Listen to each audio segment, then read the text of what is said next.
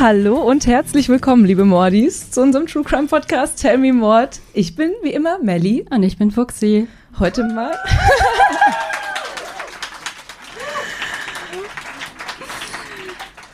Heute mal in einer ganz ungewohnten Umgebung und einem ganz ungewohnten Setting. Normalerweise sehen wir beide uns ja auch nicht bei den Aufnahmen und ihr könnt uns auch nicht sehen. Ja, das Schöne ist, heute ist es mal ganz anders. Ihr seht uns und wir sehen euch auch. Wir müssen nicht mehr eure Instagram-Profile stalken. ja, wir freuen uns auf jeden Fall riesig, dass ihr hierher gekommen seid, heute in die Wohngemeinschaft in Köln zum Podifest, um uns live zu sehen. Einige kommen aus der Gegend, aber andere haben uns auch geschrieben, dass sie extra für uns angereist sind. Also das freut uns mega. Und natürlich haben wir euch heute, wie immer, einen spannenden Kriminalfall mitgebracht. Diesmal losgelöst vom gewohnten Alphabet. Genau, denn heute erzählen wir euch gemeinsam einen Fall. Und ich würde sagen, wir starten einfach mal direkt, denn dafür seid ihr alle hier. Wir begeben uns heute zurück in die 80er Jahre. Nach, wo sollte es anders hingehen? Amerika. Um genau zu sein, nach LA, Beverly Hills. Zu dieser Zeit sind dort fünf Jungs unterwegs, die das große Geld wittern. Sie alle streben nach Macht, Reichtum und vor allem nach Anerkennung. Zu ihrer Autoflotte gehören nur schicke, schnelle und vor allem teure Fahrzeuge. Die Anzüge, mit denen sie sich kleiden, sind vom Schneider oder zumindest von teuren Luxusmarken. Ihre Uhren am Handgelenk sind mehrere tausend Dollar schwer und glitzern im Sonnenlicht. Die Frauen, mit denen sie sich umgeben, könnten die Cover von Hochglanzzeitschriften küren. Und in dieser Aufmachung feiern diese Jungs bis zum Morgengrauen mit ganz viel Champagner und Kaviar. Ihr Anführer weiß, wie man Reichtum zur Schau stellt und wie man ihn erlangt. Aber irgendwann bröckelt die Fassade. Und neben Lügen, Manipulation und Betrug sprechen wir natürlich auch über Mord oder auch über mehrere Morde. Jetzt stellt euch einmal die typischen Rich Kids vor, die sich nie große Sorgen um Geld machen mussten. Sie gehen einfach hin und bezahlen all ihre Schulden mit der Kreditkarte. So nach dem Motto, Geld spielt keine Rolex. ja, so in der Art, aber alles, was sie haben, ist einzig und allein von ihren Eltern finanziert. Ihr Anführer der Jungs, der war ein junger, gut gekleideter, gut aussehender junger Mann und sein Name war Joe Hunt. Die Rich Kids an seiner Seite hingen ihm an den Lippen, während er ausschweifend erzählte, wie er das große Geld an der Börse machte. Aber wie viel davon wirklich wahr war, sollte sich bald herausstellen. Doch sprechen wir erstmal über Joe Hunt. Joe hieß in Wirklichkeit Joseph Gamsky und wurde 1959 in Los Angeles geboren. Schon sehr früh war klar, dass der Sohn von Kathy und Larry Gamsky hochbegabt war. Eine Lehrerin beschrieb ihn als einen der aufgewecktesten Schüler, den sie jemals hatte. Er wirkte für sein Alter ungewöhnlich reif und blieb bereits in extremen Stresssituationen sehr ruhig. Und dass der kleine Joseph überdurchschnittlich intelligent war, merkte man spätestens, wenn man sich mit ihm unterhielt. Er war unglaublich sprachgewandt. Er fertigte sogar Wortlisten an, um sich für jedes Wort mehrere Synonyme einzuprägen. Er wollte nicht nur gut, er wollte perfekt sein. Doch so perfekt, Spoiler, war er nicht. Zu seinen Charakterschwächen zählte, dass ihm sehr viel daran lag, bei seinen Mitmenschen Eindruck zu schinden und er legte auch einen ausgeprägten Konkurrenzdenken an den Tag. Er musste immer um jeden Preis gewinnen. Und um das zu erreichen, scheute er nicht davor zurück, zu schummeln oder zu lügen, wann er immer er es für nötig hielt. Sein Vater Larry hingegen war der Auffassung, dass eine Begabung, wie zum Beispiel diese Sprachgewandtheit, ein nettes Plus ist, aber nicht das Wesentliche auf dieser Welt, um im Leben voranzukommen. Entscheidend war aus seiner Sicht, die richtigen Beziehungen zu haben und das dazu passende Image. Deswegen schickte er seinen Sohn auf eine angesehene Privatschule in Beverly Hills, obwohl er es sich eigentlich nicht leisten konnte. Auf der sogenannten Harvard School of Boys gingen die Kinder von Hollywood-Größen und des Geldadels von Los Angeles zur Schule. Dieses Umfeld wird ihn tatsächlich, wie wir später sehen werden, sehr prägen. Er strebte von nun an danach, so reich zu werden wie sie. Der Schlüssel dazu war, logischerweise, Geld. Ganz viel Geld. Ja, sehr, sehr viel Geld. Nach dem Highschool-Abschluss ging Joe dann auf eine Wirtschaftsschule. Dort legte er mit 19 Jahren die Prüfung zum amtlich zugelassenen Buch- und Rechnungsprüfer ab. Bisher hatte das noch keiner an der Schule so schnell geschafft. Aber wie üblich schmückte Joe das Ganze noch weiter aus. Er erzählte jedem, dass er der jüngste Absolvent in der gesamten Geschichte Kaliforniens war, dem das gelungen ist. 1980, da war Joe 21 Jahre alt, ließen sich seine Eltern scheiden. Larry Gamsky zog mit seinem Sohn nach Chicago und legte sich dort einen neuen Namen zu. Ryan Hunt. Das hatte Klasse. Der Name ging gut ins Ohr. Und sein Sohn Joseph nannte sich von da an nun auch Joe Hunt. Sein Vater aber hatte die Namensänderung offiziell beim Amt beantragt, aber Joe war der ganze Papierkram viel zu lästig und er lebte einfach so unter anderen Namen. In Chicago ergatterte Joe sich dann einen Job als Broker an der Börse. Er dachte sich, das würde sein Ticket zum Reichtum sein. Er spezialisierte sich auf eine Form des Aktienhandels, der zu den hochriskanteren auf dem Finanzmarkt zählt, die jedoch die Aussicht auf rasche und schnelle Gewinne bot. Das war genau die Kragenweite von Joe Hunt. Zunächst einmal machte er auch unterm Strich nur Gewinne. Und die anderen Kollegen wurden dann auch schnell auf diesen Newcomer aufmerksam und diese Aufmerksamkeit schmeichelte ihm natürlich. Er musste seinen Kollegen nun beweisen, dass er ein Gewinnertyp war. Er setzte größere Beträge ein und ging waghalsigere Deals ein. Und er verlor. Daraufhin ging er noch höhere Risiken ein, um die Verluste irgendwie wieder auszugleichen. Und er verlor wieder. Und am Ende hatte er ganze 14 Millionen Dollar in den Sand gesetzt. Zusätzlich wurde die Börsenaufsicht dann auf ihn aufmerksam. Joe hatte nämlich seine Anleger über die Risiken getäuscht und anderweitig gegen Regeln verstoßen, um seine Verluste irgendwie zu kaschieren. Also zum Beispiel hat er Papiere gefälscht, um andere Bilanzen zu zeigen oder Renditen, damit immer weiter investiert wurde. Als Resultat des Ganzen entzog ihm die Börsenaufsicht dann seine Brokerlizenz für die nächsten zehn Jahre. Nun war Joe Hunt erstmal raus aus dem Spiel. Nach zwei Jahren in Chicago kehrte Joe dann wieder zurück nach Los Angeles. Zu diesem Zeitpunkt hatte er gerade noch vier Dollar in der Tasche. Doch Joe war ja nicht der Typ, das hatte ich ja schon gesagt, der eine Niederlage einfach so akzeptieren konnte. Zurück in LA traf er seine Schulfreunde Dean Carney und Ben Dosti wieder. Millie hat ja vorhin schon erzählt, dass sie ihm immer fasziniert zugehört haben, wenn er von seinen Erfolgen an der Börse erzählte. Und nun musste er ihnen irgendwie sein Scheitern erklären. Aber das machte er natürlich auch auf seine Joe Hunt-Art. Er erzählte seinen Freunden, sein Erfolg sei den alteingesessenen Brokerfirma aufgrund seiner unkonventionellen Strategien ein Dorn im Auge gewesen. Diese hätten dann die Börsen auf sich geschmiert und ihn dann eiskalt abserviert. Aber er wird es diesen fetten alten Bonzen heimzahlen. So einfach lässt er sich nicht unterkriegen. Und er wusste auch schon wie. Natürlich wusste Joe das und erzählte Dean Carney und Ben Dosti von seinem Geschäftsplan. Seine Idee war im Grunde nichts anderes als eine Art Investmentclub. Und wem das genauso wenig sagt wie mir, hier eine kurze Erklärung. Ein Investmentclub ist eine Vereinigung privater Anleger mit dem Ziel einer gemeinsamen Geldanlage. Das gemeinsame Vermögen, welches die Mitglieder da investieren, wird dabei im einem auf dem Club laufenden Depot verwaltet. Und jeder der Mitglieder ist dabei gleichberechtigt beteiligt. Um beitreten zu können, muss jeder mehrere tausend Dollar Grundeinlage leisten und auch einen monatlichen Beitrag jeden Monat einzahlen. Ist im Grunde nichts anderes als die fancy Variante eines Sparclubs. Also wenn ihr in eure Bank geht und äh, das verlangt, ja, ist die kleine Version davon. Über die Art der Anlage stimmen die Mitglieder dabei in der Regel gemeinsam ab. Aber natürlich nicht in diesem Club. Hier sollte nur einer entscheiden, was mit dem Geld passiert, Joe Hunt selbst. Joe wollte zwar einen Investmentfonds, aber er hatte überhaupt keine Lust auf diese lästigen Kontrollen durch Finanz- oder Wirtschaftsprüfer. Damit hatte er in Chicago auch schon sehr schlechte Erfahrungen gemacht. Um aber trotzdem an das Geld der Investoren ranzukommen, brauchte er genauso Jungs wie Carney und Dosti. Denn die beiden stammten aus einem reichen Elternhaus mit einem sehr großen Netzwerk an Investoren und möglichen Geschäftspartnern. Da Joe ja, wie Fuchsi schon erzählt hatte, aus eher ärmlichen Verhältnissen kam, hatte Joe überhaupt keinen Zugang zu diesen Informationen.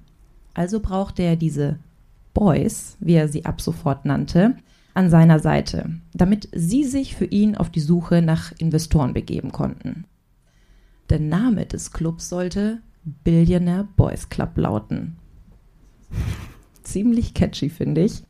Aber der BBC sollte mehr als nur ein Arbeitgeber sein. Joe wollte ihnen das Gefühl geben, Teil einer verschworenen Gemeinschaft zu sein.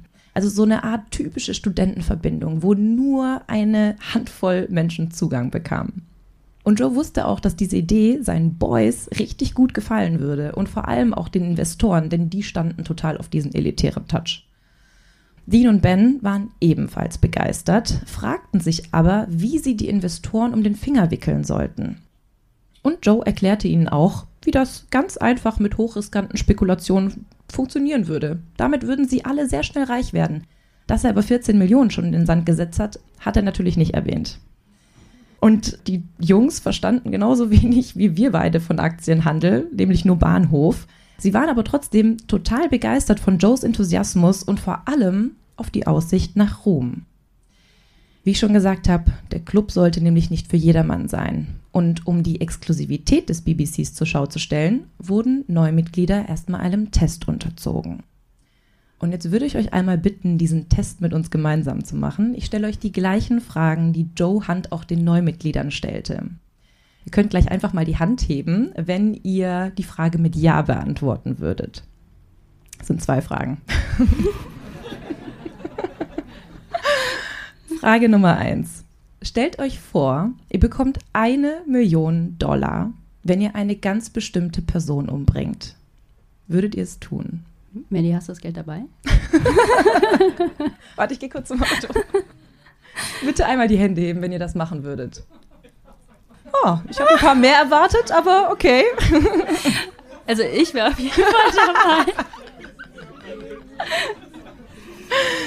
Okay, dann kommen wir auch schon zu Frage Nummer zwei. Was ist denn, wenn das der einzige Weg wäre, um eure Mutter zu retten? Würdet ihr dann für eine Million Dollar jemanden umbringen?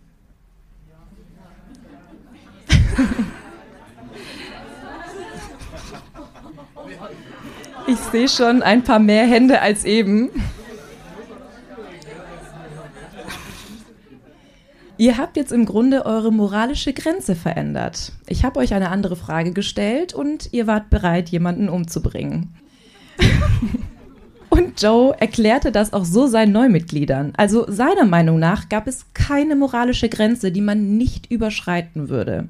Das Einzige, was man tun müsse, ist genügend an sein Ziel zu glauben. Okay.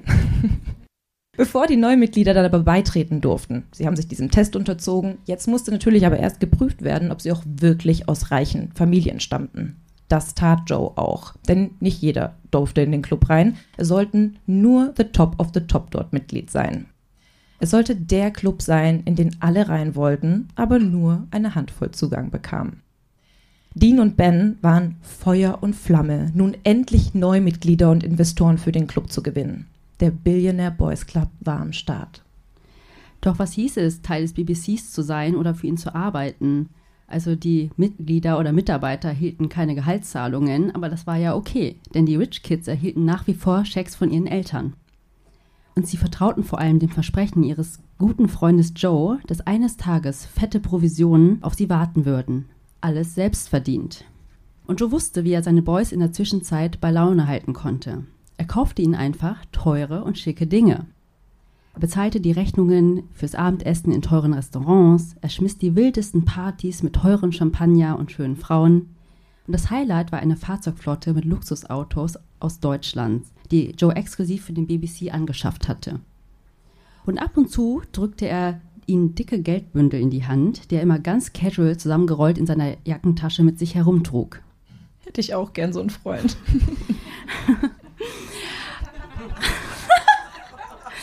einen guten Freund. Somit verhielt sich Joe aber nicht anders als die Eltern der Rich Kids. Er verwöhnte sie und er wusste, dass sie alles dafür tun würden, um diesen Lebensstandard zu halten. Und vor allem wusste er, sie würden ihm weiterhin folgen. Joe war ja mit diesen reichen Boys seit seiner Schulzeit befreundet. Deswegen kannte er sie in- und auswendig. Er kannte ihre Sehnsüchte sowie ihre Ängste. Dieses Wissen nutzte er schamlos aus und konnte sie in seinem Sinne manipulieren. Die größte Sorge dieser Jungs war es nämlich, dass sie eines Tages als nichtsnutzige Schmarotzer vor ihren Eltern dastehen, die nie für ihr eigenes Geld gearbeitet haben. Und Joe konnte ihnen eine Perspektive bieten. Unter seiner Anleitung könnten sie selbst ein Vermögen aufbauen. Und sie würden ihren Eltern damit beweisen, dass sie es würdig waren, ihr Erbe anzutreten. Das war der richtige Anreiz und die richtige Motivation für sie, neue Mitglieder bzw. Investoren aus ihrem direkten Umfeld anzuwerben. Und auf diese Art füllten sich die Kassen des Investmentclubs nach und nach. Der Billionaire Boys Club funktionierte nämlich durch ein Schneeballsystem. Und das Wichtigste hierbei war der Schein nach außen. Der Billionaire Boys Club mietete sich dafür ein teures Bürogebäude an. Wenn potenzielle Investoren die Büros des BBCs betraten, empfingen sie auch ein reges Treiben. Alle Mitarbeiter waren unglaublich busy, die Telefone klingelten ununterbrochen, die Faxe spuckten Papier um Papier aus. Aber was sie nicht wussten, das war alles nur Show. Denn in Wirklichkeit riefen sich die Mitarbeiter gegenseitig an und schickten sich Faxe zu, einfach nur um den Anschein zu erwecken, dass sie unglaublich viel zu tun hatten. So wie wir im Büro, wenn wir mit der Maus wackeln. Oder wenn Melly solitär spielt. Joe erzählte nämlich den potenziellen Investoren, dass der BBC gerade dabei war, irrsinnig viel Geld zu scheffeln. Doch das teure Büro verstangen jeden Monat eine ordentliche Stange Geld, ebenso wie die opulenten Abendessen, die ausschweifenden Partys, die teuren Geschenke und die Fahrzeugflotte. Und um das alles zu finanzieren, bediente sich Joe schon längst am Anlagevermögen aller Mitglieder und Investoren. Und dass diese Art der illegalen Finanzstrategie nicht lange gut gehen konnte, wusste selbst ein skrupelloser Lügner wie Joe schon längst. Deswegen brauchte er dringend frisches Geld, denn so konnte das Schneeballsystem weiter funktionieren. Und da lief ihm, zu seinem Glück oder auch Unglück, Ron Levin über den Weg. Ron Levin war in LA bekannt wie ein bunter Hund. Sein Markenzeichen war ein grüner Rolls-Royce, mit dem er täglich durch Beverly Hills fuhr. Er war Stammgast in den teuersten Restaurants der Stadt und mischte bei einer sehr großen Anzahl an Geschäften mit. Aber das war nicht der Grund, weshalb ihn alle kannten. Ron Levin war mehrfachs wegen Betrugs und Diebstahls im Gefängnis gewesen. Also alles andere als ein seriöser Geschäftsmann, mit dem man gerne Business machen möchte. Joe wusste das auch, aber das hielt ihn nicht davon ab, ein Treffen mit Levin zu wollen. Das war eher der Grund, weshalb er das wollte. Denn er dachte, Levin könnte Angst haben, erneut mit dem Gesetz in Konflikt zu geraten und würde daher alles tun, was Joe von ihm verlangte. Aber dabei übersah Joe etwas Grundlegendes, denn Levins Vergangenheit bewies eher, dass er überhaupt keine Skrupel hatte, das Gesetz zu seinen Gunsten zu verbiegen. Und vor allem, dass er kein Interesse hatte, sein eigenes Geld zu investieren. Zwei Schwindler, die sich gegenseitig übers Ohr hauen wollten. Als die beiden sich dann zum allerersten Mal trafen, prahlte Joe natürlich mal wieder mit Erzählungen über tolle Anlagemöglichkeiten und wie der BBC dem Levin helfen könnte, noch reicher zu werden. So hatte er schon seine Boys um den Finger gewickelt. Aber Levin war das egal. Der schüttelte einfach mit dem Kopf. Er hatte überhaupt kein Interesse, mit Joe Geschäfte zu machen und lehnte jedes Angebot nacheinander ab. Aber Joe ließ natürlich nicht locker. Bei einem weiteren Treffen zeigte er Levin dann ganz stolz einen Scheck über mehrere hunderttausend Dollar, den er gerade scheinbar von einem begeisterten Investor bekommen hatte. Levin fing nur an zu lachen und meinte dann zu Joe, Jo, herzlichen Glückwunsch, dass du einen naiven Investor übers Ohr gehauen hast. In Wahrheit hatte Joe nicht mal das geschafft. Er hatte den Scheck einfach gefälscht, um Levin so aus der Reserve zu locken. Als dann dieser Schwindel auch nicht gelang, fand sich Joe langsam damit ab, dass der Ron niemals bei ihm einsteigen würde. Bis dann eines Tages Ron Levin mit einem Angebot auf Joe zukommt. Aber diesmal bietet er ihm einen Deal vor, der für beide Seiten vielleicht ganz lukrativ sein könnte. Er bot Joe an, dem BBC 5 Millionen Dollar zur Verfügung zu stellen, um damit an der Börse zu handeln. Wenn er es schafft, diese 5 Millionen zu vermehren, dann wären die beiden im Geschäft. Dann würde Levin beim BBC einsteigen, er würde monatliche Zahlungen leisten und er würde ordentlich investieren. Die einzige Bedingung war, dass jeder Dollar Gewinn von diesen 5 Millionen natürlich 50-50 untereinander aufgeteilt wird. Und Joe war natürlich jetzt Feuer und Flamme und im siebten Himmel, er hat es endlich geschafft, Levin zu verarschen. Endlich war er mit im Boot und würde jetzt mit dem BBC und ihm Geschäfte machen. Und plötzlich ging alles ganz schnell. Levin richtete ein Konto bei einer Investmentfirma ein und über dieses Konto sollten dann alle Transaktionen laufen, die Joe tätigte. So sollte dann jeder Vorgang minutiös und detailliert dokumentiert werden. Jetzt konnte es endlich losgehen. Joe hatte plötzlich so viel Geld, mit dem er arbeiten konnte. Und natürlich kam es, wie es kommen musste. Joe verzockte direkt zu Beginn 4 Millionen Dollar. Er hatte also nur noch eine Million Dollar übrig. Und wenn man sich vorstellt, er sollte eigentlich die fünf vermehren, jetzt aus dieser einen Million mehr als fünf zu machen, ja, stellt sich als etwas schwierig heraus. Und es schien jetzt erstmal aussichtslos.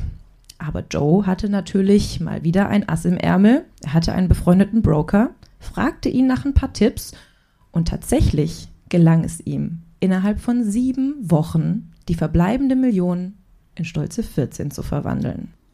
Joe war jetzt endlich big im Business. Seine Gewinnbeteiligung belief sich auf stolze 4,5 Millionen Dollar. Und das Sahnehäubchen war natürlich, dass Levin jetzt beim BBC einsteigen würde. So glaubte Joe. Joe erzählte dann ganz stolz seinen Boys von diesem riesen Gewinn und schmiss zur Feier des Tages natürlich mal wieder eine fette Party. Jetzt vergehen ein paar Wochen und Joe hört nichts von Levin. Kein Scheck über 4,5 Millionen Dollar, kein Anruf, kein Treffen, nichts. Er ghostete ihn. Aber Joe wollte natürlich unbedingt sein Geld. Er hatte ja schon Schulden, weil er sich schon längst am Anlagevermögen bedient hatte.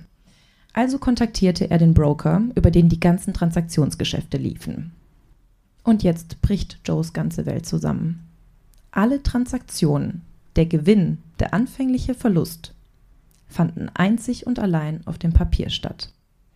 Kein einziger Dollar war je an der Börse gelandet. Alles war ein Riesenbluff gewesen.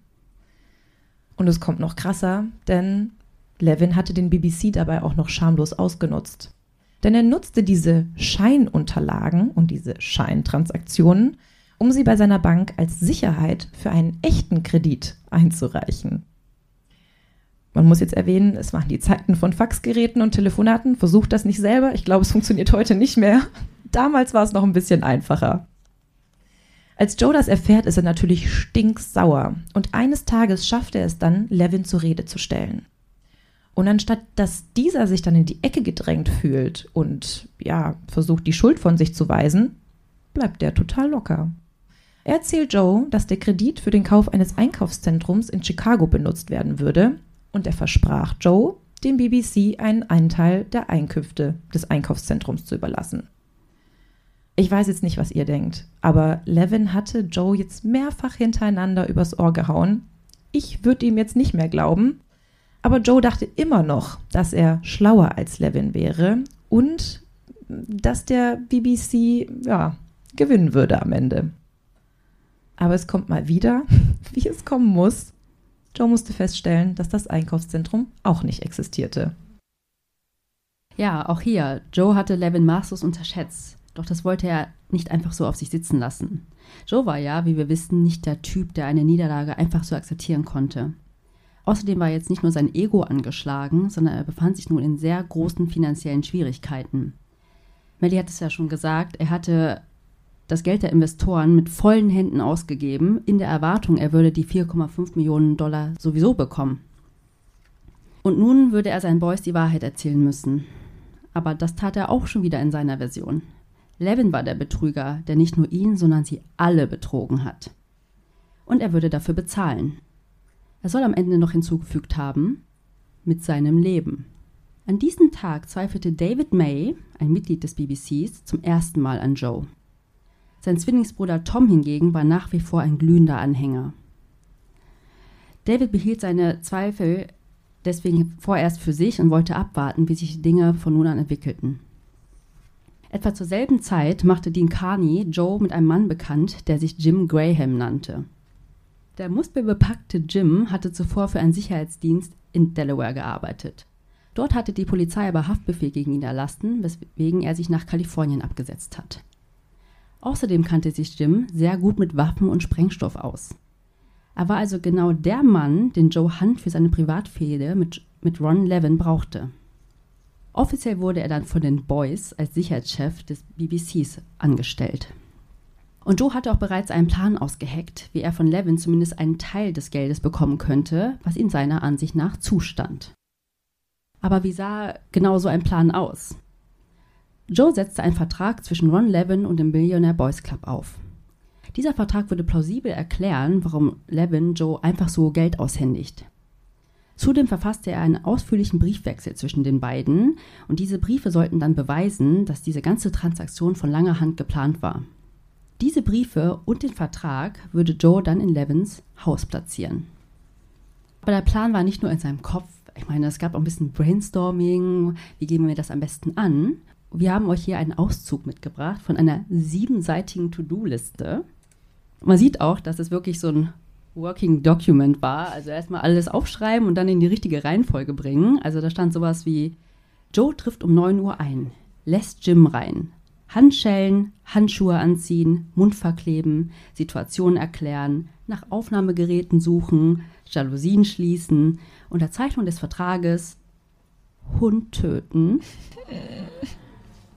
und Jim gräbt eine Grube. Ziel war es, dass Levin für seinen Betrug am BBC slash Joe bezahlt. Am 6. Juni 1984 sollte der Plan dann ausgeführt werden.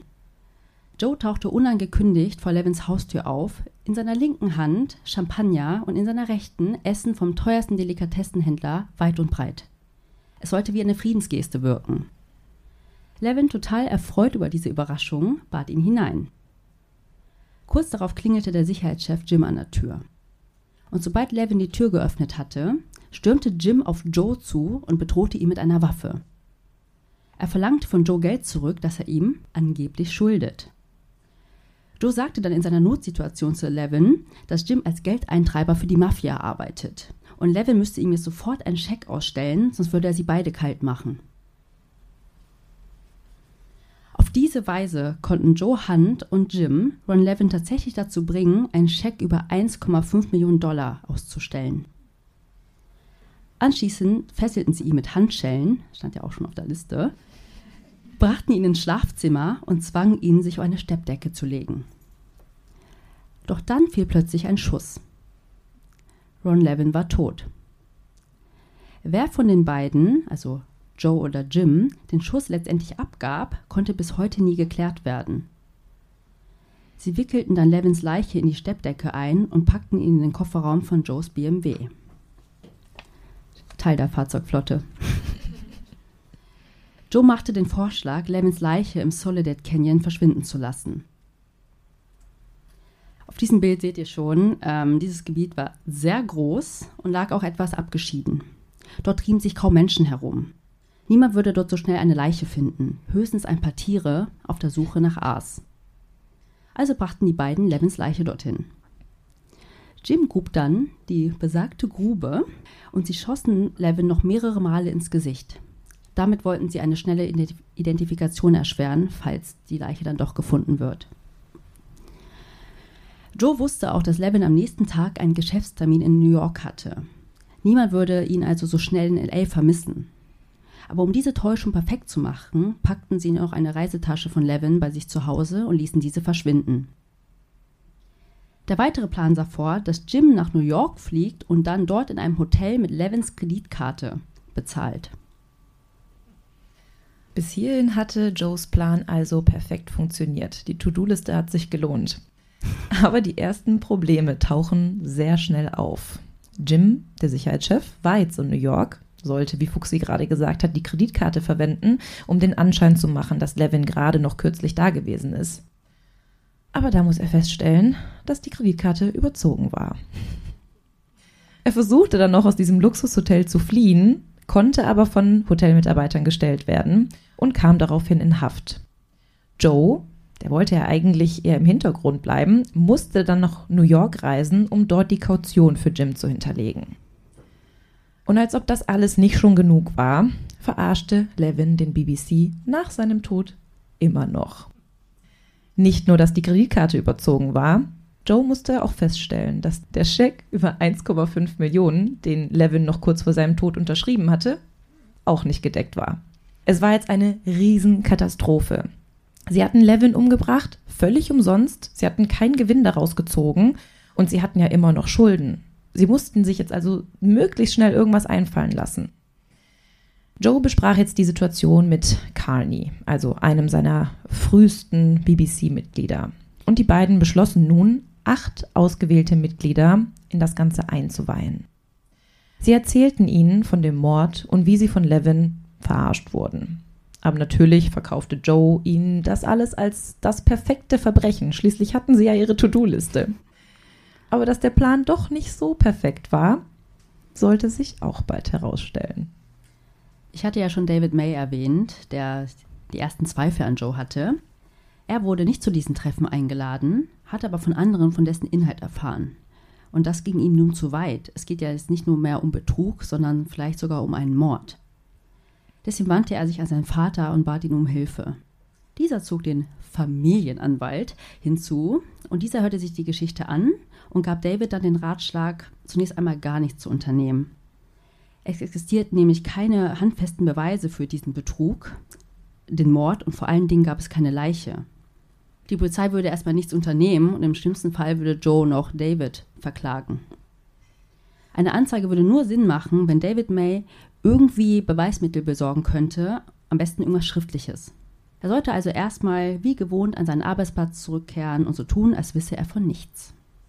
Und wie Melly schon gesagt hat, der Mord an Levin war völlig umsonst und hatte Joe nicht das erhoffte Geld eingebracht. Und die finanziellen Probleme wurden immer erdrückender. Dennoch, oder vielleicht deswegen, fand zwei Wochen nach der Ermordung von Ron Levin wieder einer der legendären Partys des BBCs statt. Ein BBC-Mitglied brachte einen jungen Mann mit. Sein Name war Reza Eslaminia. Und Reza war fasziniert vom Lifestyle der Boys. Er wollte unbedingt dazugehören. Auf der Party prahlte er dann damit, dass sein Vater ein reicher Mann sei, der sich mit Opiumhandel im Iran eine goldene Nase verdient hat.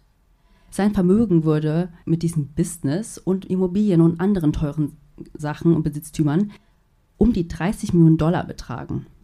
Sein Vater, Hidayat Eslamenia, war iranischer Staatsbürger, dem die Vereinigten Staaten politisches Asyl gewährt hätten. Also er lebte zu der Zeit auch in San Francisco, unweit von LA. Und Joe reichten diese ersten Informationen und er witterte eine Lösung für seine ganzen Probleme. Somit war Project Sam geboren. Joe gab seinem Verbrechen nun also schon Codenamen, als handle es sich um eine Militäroperation. Joe Hunt, Dean Carney, Ben Dosti, der Sicherheitschef Jim und Reza Eslaminia trafen sich am 30. Juli 1984, das war knapp zwei Monate nach dem Mord an Ron Levin, in einem Motel bei Belmont, um die letzten Details von Project Sam zu besprechen. Die fünf Männer hatten nämlich vor, Risas Vater zunächst einmal zu entführen und ihn dazu zu zwingen, seinen gesamten Besitz auf seinen Sohn Resa zu überschreiben. Resa sagte, sein Vater habe viele Feinde unter dem neuen Regime im Iran, deswegen würden die Behörden im Falle einer Entführung die Täter zunächst in diesem Umfeld vermuten. Resa ist natürlich schon mittlerweile Mitglied des BBCs geworden und versprach, das gesamte Vermögen, sobald er Zugriff bekommt, in den BBC zu investieren. Und für die Entführung hatten die Männer bereits ein Haus angemietet, in dem sie Resas Vater so lange gefangen halten wollten, bis er die Papiere unterschrieb. Im Motel zogen sich Joe und Ben Dosti dann die typischen braunen Uniformen von UPS-Lieferanten an. Und in dieser Aufmachung fuhren die fünf Männer in ihrem gemieteten Wohnmobil von LA nach San Francisco, wo Resas Vater lebte. Die beiden vermeintlichen Kuriere überrumpelten dann den arglosen Hedayat. Joe betäubte ihn sofort mit Chloroform und als er bewusstlos war, schleppten sie den bewusstlosen Hedayat zum Wohnmobil und sperrten ihn in einen Koffer. Daraufhin wechselten sie vom Wohnmobil in einen gemieteten Umzugswagen. In einer Kolonne von mehreren Fahrzeugen fuhren sie nun wieder zurück von San Francisco nach LA. Was sie allerdings nicht bedachten, es war eine sehr, sehr heiße Nacht und sie hatten keine Luftlöcher in den Koffer präpariert. Nach einiger Zeit drangeln dann verzweifelte Geräusche und ein Röcheln aus dem Koffer. Hedayat versuchte irgendwie nach Luft zu schnappen, konnte aber nicht. In Panik stieß Kani dann mit einem Schraubenzieher mehrere Löcher in den Koffer hinein. Ich sehe schon eure Gesichter. Nein, so schlimm war es dann nicht. Es war nur ein Schraubenzieher. Und Hedayat nutzte die Möglichkeit und fing an zu schreien. Also er lebte zum Glück noch bis dahin. Da Kani aber Angst hatte, dass man die Schreie auf der Straße hören konnte, schloss er die Löcher wieder. Hat man eigentlich auch schon in der Grundschule gelernt. Kleine Tiere dürfen auch in keine luftundurchlässigen Gehege. Schuhkartons. Ja. Nach einiger Zeit luden sie dann den Koffer erneut in das Wohnmobil. Inzwischen war daraus aber leider nur noch ein leises Stöhnen zu hören. Als Kani dann den Koffer öffnete, um nach der Geisel zu schauen, stieg sofort ein Schwall heißer Luft und der beißende Geruch nach Urin auf. Kani wurde schlagartig schlecht und er schlug den Deckel des Koffers wieder zu. Aber Joe wurde ungeduldig. Er drängte Kani nun, gefälligst genauer nach dem Zustand der Geisel zu schauen. Als Kani dann erneut langsam den Deckel anhob, übergab sich Hedayat in dem Moment. Um dann genauer hinzuschauen, was ihm fehlte, suchte Kani nach einer Taschenlampe. Es vergingen jetzt mehrere Sekunden, doch als er dann zum Koffer zurückkehrte, rührte sich Hedayat schon nicht mehr. Kani fühlte seinen Puls, kein Herzschlag, kein Atem, nichts. Hedayat war tot. Jetzt hatten die Jungs wieder eine Leiche, die sie irgendwie beseitigen mussten. Joe, Dean und Ben schleppten den Koffer dann mit dem Toten in ihr Versteck, das sie angemietet hatten, und als wäre es das Normalste auf der Welt, besprachen sie das weitere Vorgehen beim entspannten Abendessen. Ich meine, sie hatten auch einen Mordplan bei einer Party geschmiedet. Ist auch nicht so weit weg. Hedayats Leiche musste natürlich so schnell wie möglich weg. Das war allen klar. Also wurde die Leiche genauso wie Levin in eine Plane gewickelt und ebenfalls zum Soledad Canyon gebracht. Und man merkt auch hier schon wieder, wie besessen Joe von Geld und vor allem vor seiner eigenen Selbstüberschätzung war. Denn er wollte natürlich aus diesem Mord auch noch Profit schlagen. Sollte ja nicht umsonst gewesen sein.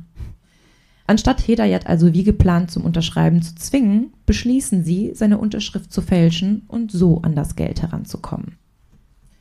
Aber das Schicksal meinte es mal wieder nicht gut mit dem BBC denn es stellte sich heraus, dass Reza mit den Schilderungen über die 30 Millionen völlig übertrieben hatte. Die meisten Konten seines Vaters waren im Grunde leer. Ihnen blieb nur noch der Immobilienbesitz und die Autos, die sie irgendwie zu Geld machen konnten. Und das wollten sie jetzt auch. Also schickte Joe Reza und Ben Dosti in die Schweiz, um dort einen Notar zu finden, der trotz der gefälschten Unterschriften den Besitz an Resa überschreiben würde. Und jetzt nochmal kurz zurück zu dem Hobbydetektiv David May. Er hatte in der Zwischenzeit Fortschritte auf der Suche nach belastendem Material gemacht. Er konnte einige Dokumente zusammentragen, aus denen hervorging, dass Joe Hunt im großen Stil Kundengelder veruntreute. Er präsentierte diese Unterlagen seinem Zwillingsbruder und anderen mittlerweile ernüchterten BBC-Mitgliedern. Unter ihnen war auch Joes eigentlich engster Vertrauter Dean Carney. Sie beschlossen dann gemeinsam, dem Billionaire Boys Club den Rücken zu kehren, bevor diese ganze Sache ein Fall für die Justiz werden würde. Der Anwalt der Familie May wendete sich dann mit diesen Erkenntnissen an die Polizei. Ja, Joe wurde jetzt mit den Anschuldigen konfrontiert und verhaftet, denn es gab wirklich genügend erdrückende Beweise gegen ihn. Allerdings kam er relativ schnell auf Kaution frei, denn er hatte mittlerweile eine reiche Freundin gefunden, mit noch reicheren Eltern, die seine Kaution bezahlten. Ihm wurde dann vom Gericht ein Pflichtverteidiger zur Seite gestellt, da Joe angab, mittellos zu sein. Was im Grunde auch stimmte, denn das Einzige, was er besaß, war ein Berg von Schulden. Die Mordfälle Ron Levin und Hidayat Eslaminier wurden natürlich in zwei getrennten Verfahren verhandelt. Und die Verteidigungsstrategie im Fall Levin war eigentlich ganz einfach. Es gab keine Leiche, also auch kein Verbrechen. Levins Leichnam wurde nämlich bis heute nie gefunden. Außerdem kommt noch hinzu, dass ein Ehepaar behauptete, Levin nach seinem Verschwinden noch gesehen zu haben. Und laut Joes Verteidiger würde das alles schon reichen, um berechtigte Zweifel bei den Geschworenen hervorzutragen. Der Staatsanwalt hatte aber natürlich auch noch ein Ass im Ärmel. Es gab ja die To-Do-Liste, von der wir schon mehrfach gesprochen haben. Und auf dieser wurde alles bis ins Detail geplant. Alles. Nur nicht die Entsorgung der To-Do-Liste. Die konnte nämlich am Tatort sichergestellt werden. Außerdem gab es ja auch Dean Carney, der bei dem Mord an äh, Hedayat ja dabei war und auch einer der ältesten BBC-Mitglieder war. Er sollte als Kronzeuge auftreten. Und es gab auch noch eine große Anzahl an Zeugen, die kein positives Charakterbild von Joe malten. Sie hielten es alle für sehr wahrscheinlich, dass er einen Mord plant, um seinem eigenen finanziellen Ruin zu entgehen. Und es kommt hinzu, dass Joe nie versucht hatte, Levin zu finden, obwohl der ihm ja auch noch Geld schuldete und angeblich mit ihm befreundet war. Zu Beginn sagte der Pflichtverteidiger sogar noch aus, dass Joe bereit war, eine Aussage zu tätigen. Aber das ganze Verfahren drehte sich nur um eine Frage. Lebte Levin noch oder war er tot? Es gab keine Hinweise, dass Levin seine Flucht von langer Hand geplant hätte oder wirklich untergetaucht ist. Es gibt zwar Spekulationen, dass Levin aufgrund seiner Vergangenheit vom FBI gesucht wurde, aber das konnte alles auch nicht bewiesen werden. Und seine Mutter sagte auch, dass ihr Sohn sich immer meldete, egal wo er gerade war. Aber seit dem 6. Juni 84 hat sie kein Lebenszeichen mehr von ihm bekommen. Am Ende der Beweisaufnahme gab es so viele Argumente. Die einen sprachen dafür, dass Levin tot war, die anderen dagegen. Und es war absolut unklar, wie sich die Geschworenen entscheiden würden. Jetzt kam es eigentlich auf Joes Aussage an und wie er sich im Kreuzverhör schlagen würde. Aber plötzlich gibt der Verteidiger bekannt, dass Joe nicht mehr bereit war auszusagen und nannte keinen Grund dafür. Man kann sich vorstellen, dass das bei den Geschworenen nicht so gut ankam. Und das merkte man. Am 22. April 1987 erklärten sie Joe für den Mord an Ron Levin für schuldig. Und obwohl es möglich gewesen wäre, Joe zu diesem Zeitpunkt zum Tode zu verurteilen, taten sie das nicht. Denn ich glaube, sie hatten auch noch ein bisschen Restzweifel, dass Levin wirklich noch leben könnte und sie damit einen großen Fehler begehen würden. Joe war während der gesamten Urteilsverkündung die Ruhe selbst. Er sagte, dass die Entscheidung der Geschworenen ein Fehlurteil war und Levin noch lebte. Er stellte sich sogar noch den Medien und ja, tat das auch ganz casual. Es gab aber natürlich noch ein paar andere Mittäter. Wir haben ja auch schon von Reza gesprochen, wir haben von Ben Dosti gesprochen. Und nach einiger Zeit gelang es dann der Polizei, auch die in ihrem Versteck ausfindig zu machen. Beide behaupteten natürlich nichts mit den Morden zu tun zu haben. Reza behauptete sogar, nicht mal was von der Entführung gewusst zu haben. Obwohl, wie wir wissen, es sogar seine Idee war. Das finden auch schnell die Beamten raus. In seinen Unterlagen konnten sich dann Notizen finden, die das eindeutig bewiesen. Das Gericht verurteilte beide zu einer lebenslänglichen Freiheitsstrafe ohne die Chance auf Bewährung. Jim, der Sicherheitschef, kam sogar noch besser davon. In zwei Prozessen, in denen er sich wegen der Ermordung an Levin verantworten musste, gelangten die Geschworenen zu keinem einstimmigen Ergebnis. Daraufhin handelte er einen Deal mit der Staatsanwaltschaft aus und bekannte sich für die Beihilfe für, zum Mord für schuldig und dem unerlaubten Tragen einer Schusswaffe. Er bekam nur wenige Jahre im Gefängnis. Und obwohl es unklar ist, ob Joe oder Jim den Schuss abgefeuert haben, ist das schon ein sehr, sehr mildes Urteil. 1992 fand dann das zweite Verfahren gegen Joe Hunt statt. Nun ging es natürlich um Hedayat Eslaminier. Und diesmal hatte Joe eine noch riskantere Verteidigungsstrategie. Mit riskant kannte er sich ja aus. In diesem Prozess wollte er sich selbst verteidigen. Das kennen wir ja auch schon aus anderen Fällen. Definitiv. Und obwohl Joe keine juristische Vorbildung hatte, also gar nicht, schlägt er sich tatsächlich ganz gut vor Gericht. Es gelang ihm immer wieder durch rhetorisches Geschick, die Geschworenen um den Finger zu wickeln und ja, sie so zweifeln zu lassen. Er hatte diese Art der Manipulation schon seit seiner Kindheit perfektioniert. Er wusste, wie er sich geben musste, dass die Leute ihm glaubten. Und er streute so viele Zweifel bei den Geschworenen, dass sie sich am Ende auch auf keinen Urteilsspruch einigen konnten. Aber Joe musste ja ohnehin wegen dem ersten Verfahren lebenslänglich absitzen, deswegen verzichtete der Staatsanwalt auf eine Wiederaufnahme. Und Joe ist tatsächlich die einzige Person in der kalifornischen Rechtsgeschichte, die bis zu diesem Zeitpunkt sich in einem Todesfall selbst vertrat und nicht die Todesstrafe bekam.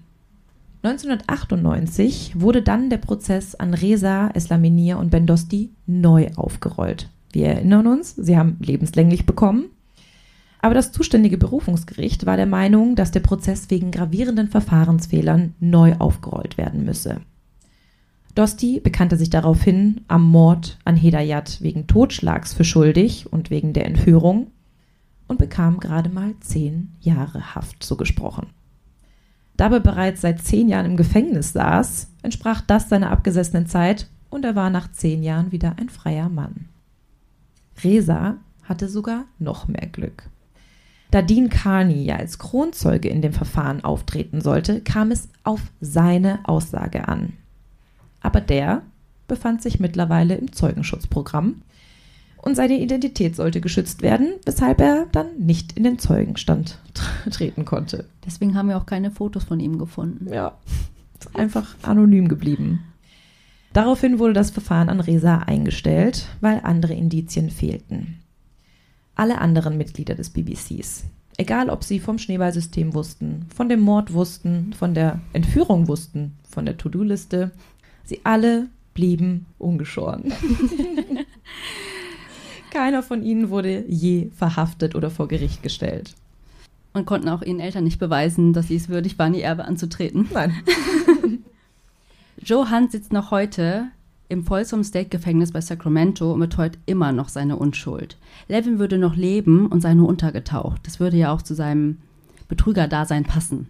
Er hätte noch andere Feinde, andere Leute betrogen. Und im Gefängnis ist Joe auch religiös geworden, sieht sich geläutert und hat geheiratet. Im September 2018 riefen seine Familie und Freunde die Free Joe Hunt Initiative ins Leben. Das ist eine Website, da war ich auch schon drauf jetzt. äh, man kann eine Petition unterschreiben, man kann Interviews mit ihm lesen. Äh, da gibt es ganz viele Erklärungen, warum es berechtigte Zweifel an dem Urteil gibt. Joe beantragte außerdem ein Gnadengesuch bei Brown, dem damaligen Gouverneur von Kalifornien, war aber damit erfolglos. Und hier seht ihr zwei Filmcover. Also einmal rechts, das ist der neuere von 2018. Weiß nicht, könnt ihr vielleicht heute Abend oder am Wochenende mal schauen. Fand ich sehr interessant. Da spielt tatsächlich auch Kevin Spacey, den man aus House of Cards kennt, mit und spielt Ron Levin. Und links, und das ist jetzt das Interessante, ist eine von NBC produzierte mehrteilige Filmserie von 1987, der auf dieser Geschichte des BBCs und von Joe Hunt beruht. Joe Hunt versuchte, die Ausstrahlung zu verhindern, aber seine Klage wurde vom Gericht abgewiesen. Dieser Film wird aber oder soll weniger Schaden für Joe Hunt haben, sondern anderweitig fatale Konsequenzen. Ihr erinnert euch vielleicht an die Tat der Menendez-Brüder.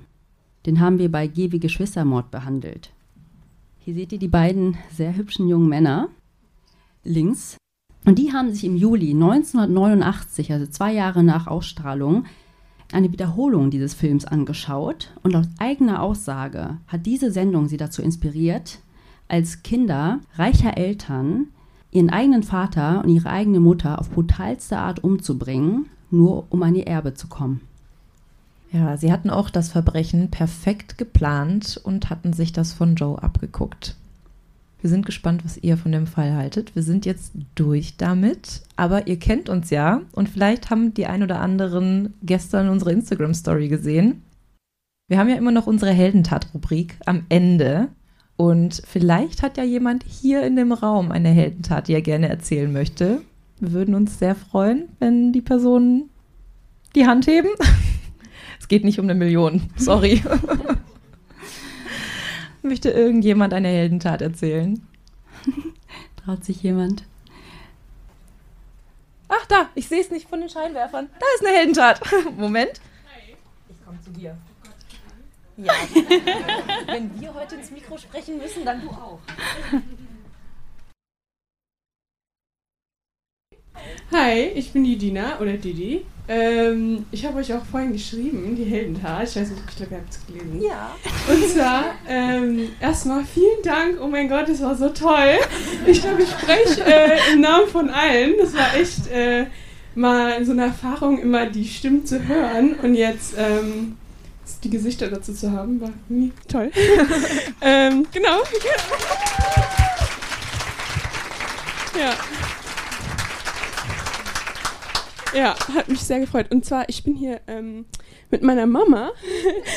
ähm, wir sind aus Frankfurt hergefahren und oh. ja, nee, aber also wirklich, ich höre euch seit Anfang. ähm, ich glaube, da war ich 2019 oder so? 20. Ja. 20, genau. ähm, ah, genau. Und meine Heldentaten zwar war ich, äh, als ich glaube ich 17 war oder so, in Frankreich für einen Austausch, also einen Schüleraustausch. Und ähm, damals, äh, ich habe Probleme mit den Ohren, immer so Mittelohrentzündung und so. Ich war drüben für drei Monate und gegen Ende ähm, hatte ich so eine, eine ganz schlimme Mittelohrentzündung und ich habe mich aber nicht getraut, meinen Gasteltern das zu erzählen, so ja, ganz fremde Leute. Und dann wurde das immer schlimmer, also wirklich. Und dann musste ich ins Krankenhaus eingeliefert werden und so. Und meine Mama hier ist extra von Frankfurt nach Südfrankreich gefahren mit dem wow. Auto, Nacht und Nebel, um ähm, ja im Krankenhaus bei mir zu sein und sogar dann in den nächsten Tag wieder direkt die zehn Stunden, die sie schon gefahren ist, wieder zurückgefahren, damit ich ähm, von meinen deutschen Ärzten hier behandelt werden konnte. Und äh, ja, meine ganz eigene Heldentat. Oh, ähm, dafür einen Applaus bitte. oh. ähm, ja, eigentlich, ich finde eure Heldentat immer, also immer wenn ihr, ihr im Podcast darüber redet, höre ich, also denke ich da immer drüber nach. Ich kann mich selbst gar nicht mehr daran erinnern, ich war so zugedröhnt. Äh, also muss ich ehrlich sagen, also die haben mir Lachgras, alles gegeben, das ist alles illegal in Frankreich, ähm, sogar als Minderjährige. Ja, also äh, ich kann mich selbst nicht mehr daran erinnern, aber meine Mama erzählt immer. Und ähm, sie hat es ja auf jeden Fall getan. Ich war dann in Deutschland. und ja, also meine ganz eigene Heldentat. Dankeschön. Und ähm, ja ich weiß nicht, darf ich eine Frage stellen oder machen Klar. wir das noch? Ja? Wenn wir jetzt schon hier sind, wir dürfen nur nicht zu, zu lange überziehen. ich, ich weiß nicht, oh, ja. Ähm, ich war ganz geschockt. Äh, äh, ich bin ganz froh, dass ihr keinen Heavy Hitter so gemacht habt. Ähm, ich glaube, meine Mama ist nicht so der Fan von, also die ist nicht so der Fan von so Mordsachen. Sie ist nur hier, weil ich hier gerne herkomme. Aber ähm, ich war total äh, schockiert von dem Hund, der umgebracht wurde. Ich weiß ja, dass ihr auch Hunde habt und ähm, ja. wir sind auch äh, Hundemamas. Ähm, und ja, und äh, dann, dass das BBC hieß, also war ich total, also weil der Nachrichtensender ist ja auch mhm. BBC. Und dann, was habe ich mir noch aufgeschrieben? Ach so, genau. Ähm, wisst ihr, warum dieses Neuverfahren quasi ähm, wegen diesen unzureichenden äh, Informationen dann gegen diesen Ben Dosi oder so quasi warum die das an ACTA gelegt haben oder? Es gab von Anfang an nicht genügend Beweise. Also das war eigentlich im Grunde so ein Schnellverfahren. Die haben die dann einfach alle reihum hinter Gittern gebracht, weil sie es konnten. Aber die Jungs hatten natürlich reiche Anwälte, beziehungsweise die Anwälte ihrer reichen Eltern, die sie, die sie, dann halt so rausgehauen haben. Das ist einfach, ja, es waren am Ende alles nur Indizien, die sie hinter Gittern gebracht hatten. Ja, okay, gut. Ja. Das habe ich mich irgendwie gefragt, dass die das einfach so quasi ja weggelegt haben, aber gut. Ich glaube, wir hätten über diesen Fall auch noch viel länger erzählen können. Mussten kürzen, mussten kürzen. Ich dachte vor allem erst, deine Frage geht in die Richtung, ob der Hund wirklich getötet wurde. Ja, wurde der getötet oder wisst ihr nicht? Nee, also ich habe es nicht gefunden. Ja, wenn es auf der Liste liegt, dann steht, dann muss es ja wohl passiert sein. Ja.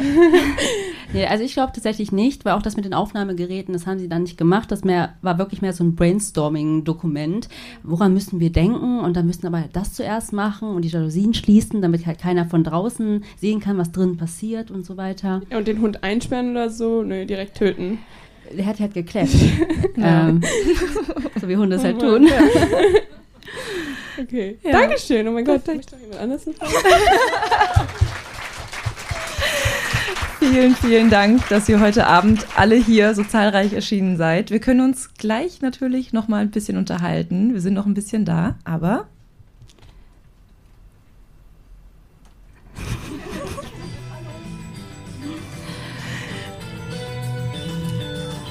Dann bleibt uns nur noch zu sagen, was wir immer sagen. Wir hoffen, ihr habt Lust auf mehr bekommen. Oder Mormord. Bis gleich an der Bar.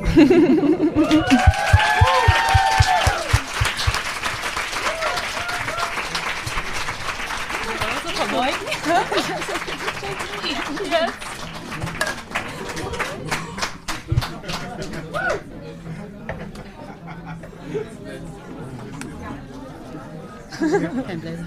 Ja, wirklich. Alle bleiben sitzen.